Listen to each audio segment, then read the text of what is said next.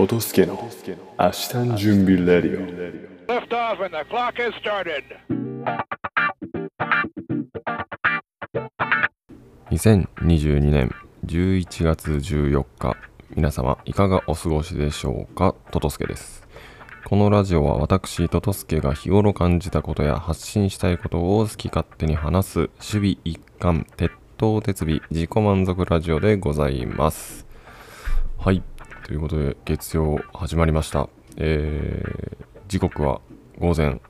3時49分も5時40分になったところです。はい。えっと、先日ですね、自分が、あの、子供の、あの、昔の動画を見て号泣したっていう話したんですけど、まあおそらくあれはホームシックの症状で間違いないだろうという結論が出ました。というのもですね、あの、昨日、YouTube で見漁ってた時に中山きんに君のですねしくじり先生の、えー回を見まして、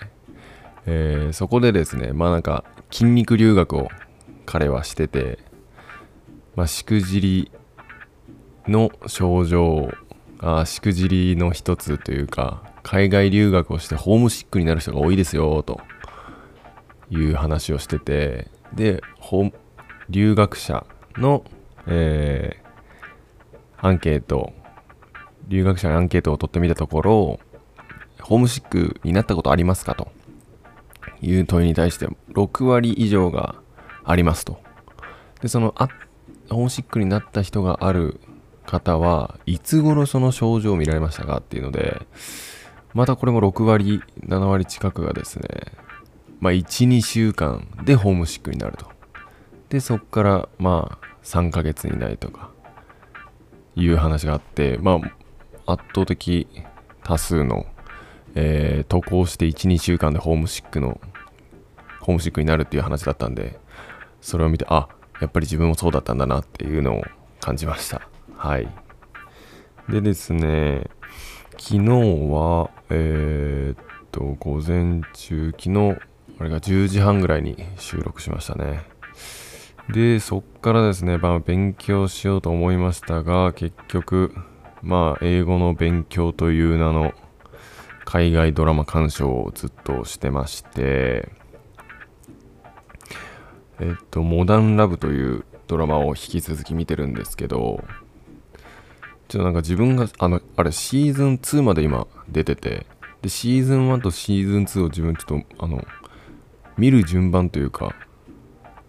あの久々に開いた時に見てるのがシーズン2だったりでそこから次見ようと思ったのがシーズン1だったりってちょっとこう歯抜けでいろいろ見てたんですね。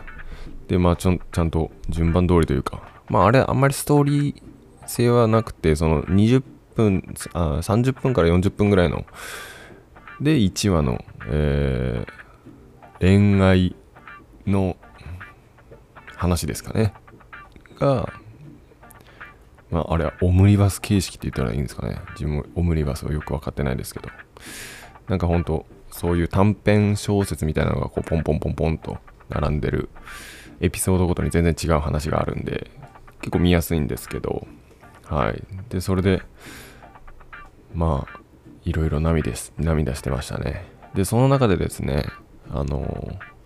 そのモダンラブが結構人気があるので、モダンラブ東京っていうことで、日本版の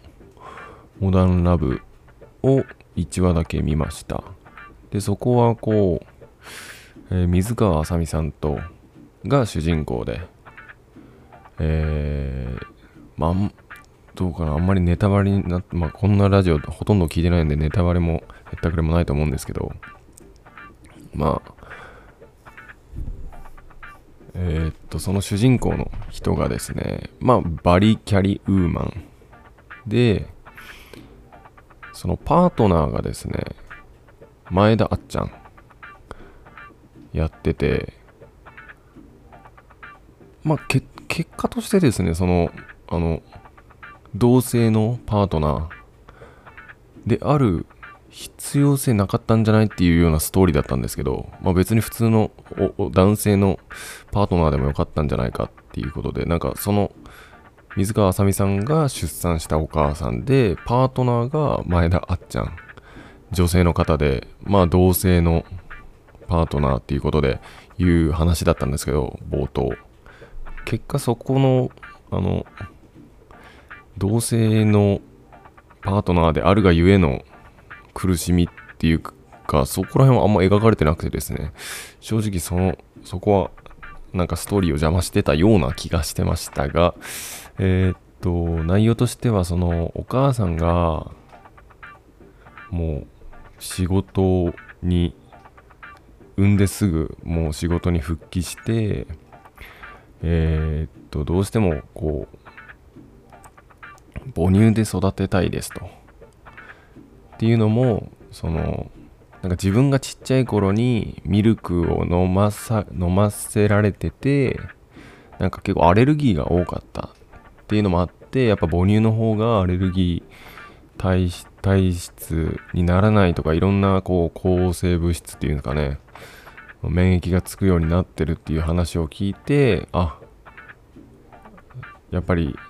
母乳で育てたいとかその自分が働くにあたってもうミルクで任せてしまったらこう子供とのつながりが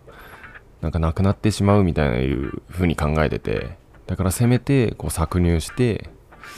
えー子供に自分の母乳を与えることが彼女にとっての子供とのつながりみたいな感じで言っててもああ確かにそれはわかるなーっていう風に思ってて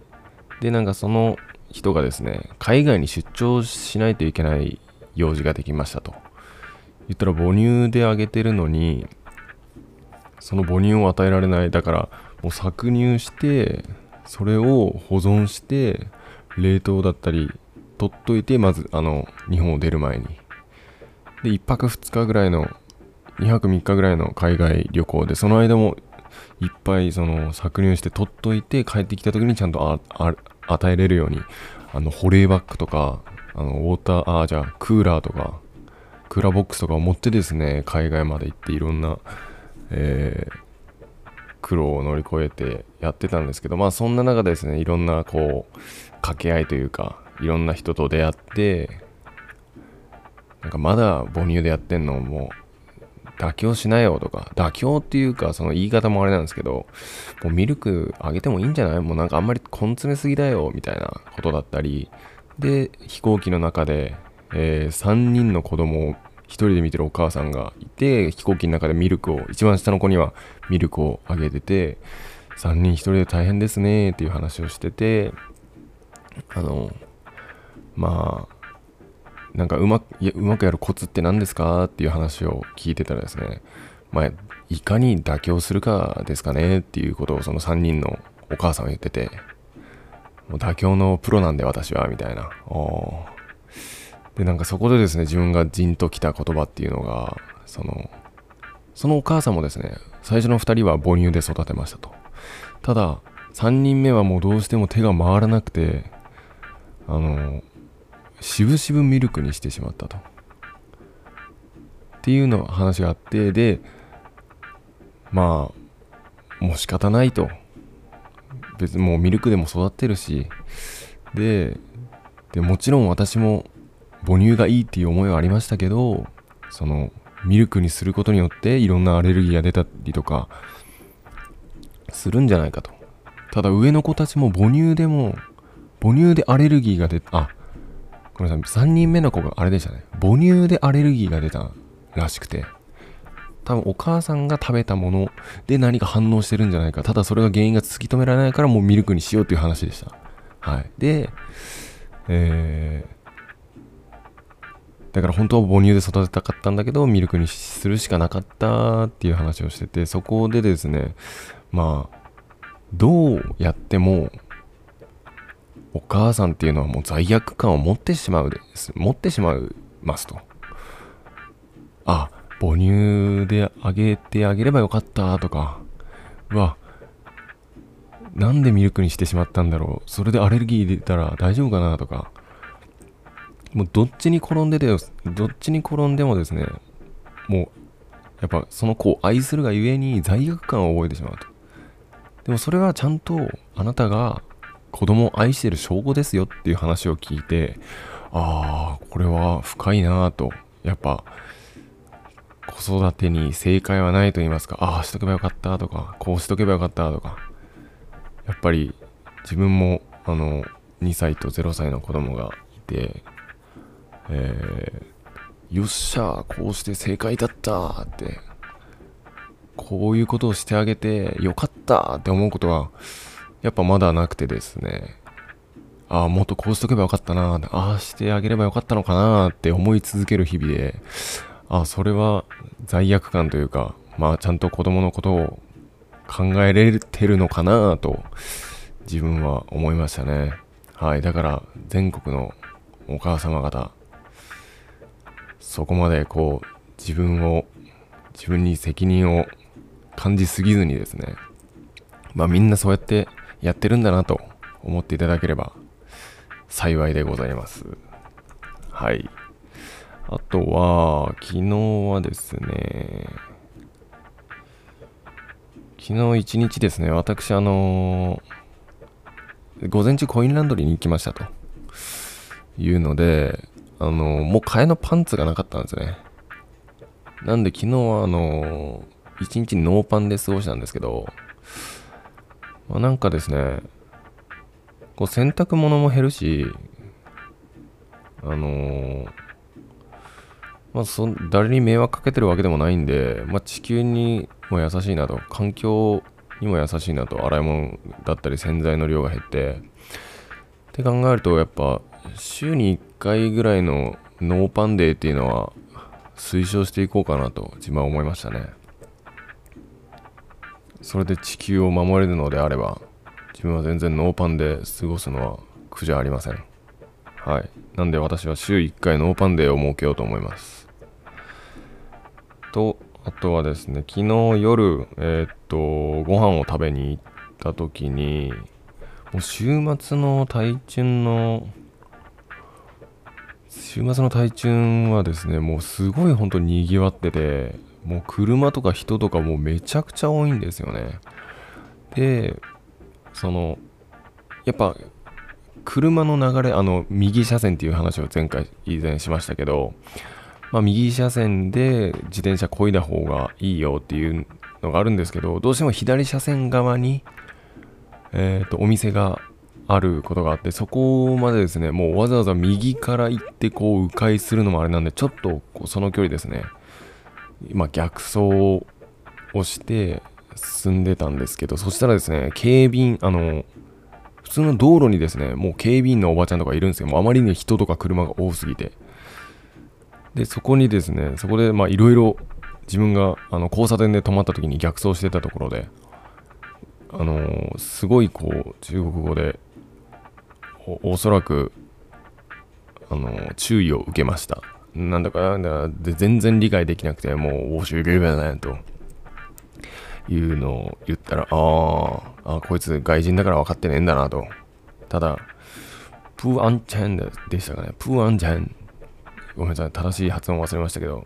安安全じゃないよと。プープー安全プー安全みたいな感じで言われたんでああすいませんと。でそこからちょっと自転車を乗りてお降りて、えー歩いてその道を通ってましたね。プー安全安全だったかな。ちょっと前日そのあのバドミントンのところで安全と危険についてはなんかこう言うよみたいなのは言われてたんですけどちょっと自分からこうはあの思い出せないですけど言われたらですね聞いたらああこれが安全。でプーはこう否定なんで安全じゃないって言ってるんだなーっていうのは一言ですね。あの理解はできました。はい。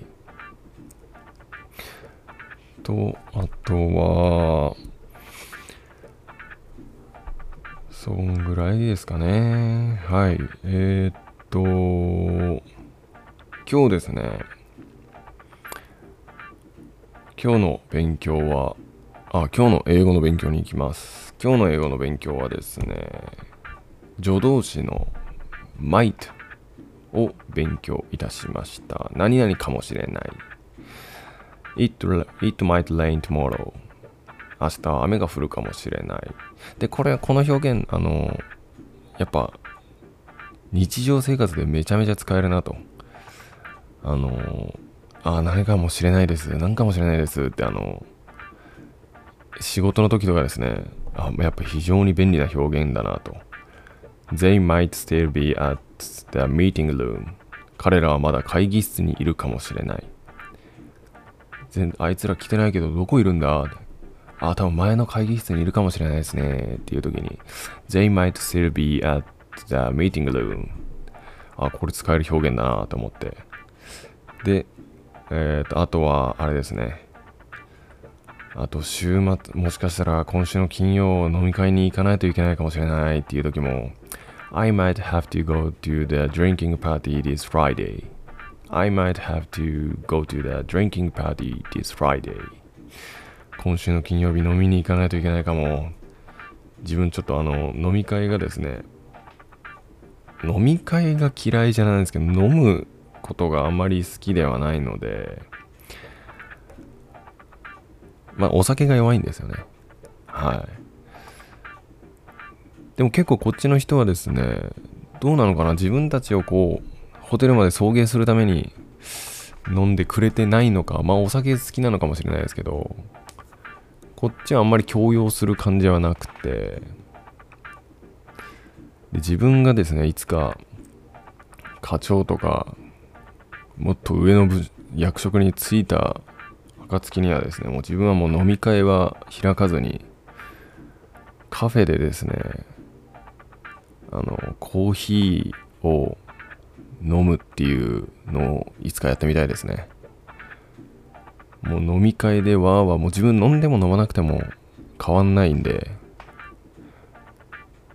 なんか飲んだらすごい饒舌になる人とかいるんですけど。でもそのわざわざじゃあ飲み会に行ってその人のその様子を見たいかって言われたらそうでもないし。もうそれそれならもう普段から普通に喋ろうよと思うから。でもですしもう飲み会で飲まなければみんなそのまま車で帰れますからね。飲む飲むお酒を飲むっていうことをこうみんなに強制するものではないと私は思ってますんで。はい。いつか私はカフェで忘年会を開きたいです。はい。あとは今日の日本語いけるかな？あ時間が。微妙だな。よしちょっと今日は日本語。今日もパッと開いて目についたものを紹介します。さあどれにしようかな。はい。うん。おおハリコの虎。春。なんかなんかを春。えーっとネットを春だったのだったりの春。ハリコの虎。えー首を振り動かす癖のある人。うーん。また外見は強そうだが実は弱いもの。張り子で虎の形を作って首が動くようにした玩具のこ玩具を融合が意を転じたもの。ああありますね。こう。ポンって頭を触ったらこうブランブランブランブランブランブランってなるやつですね。ああ外見は強そうだが実は弱いもの。うーん。ああまさに自分のことですかね。外見は強そうだが多分これはもう完全に見栄えで中身が弱いっていうのは力のことだと思うんですけどちょっとまだここも話が変わるかもしれないですけど自分は外見はですねめちゃくちゃお酒強そうなんですよね。自分でも思います。めちゃくちゃ飲みそうだなと思うんですけど実はめちゃくちゃ弱いです。全然飲めないですね。だからいつも初対面の人とかには言われますね。自分あのすごいお酒弱いんですよっていう話したらえー、すごい強そうなのにっていうのはほぼ8割方言われますからね。自分もそういう意味では張り子の虎なんですかね。はい、ハリコの虎でございました。はい、ではですね、今日はこの辺で終わりたいと思います。ありがとうございました。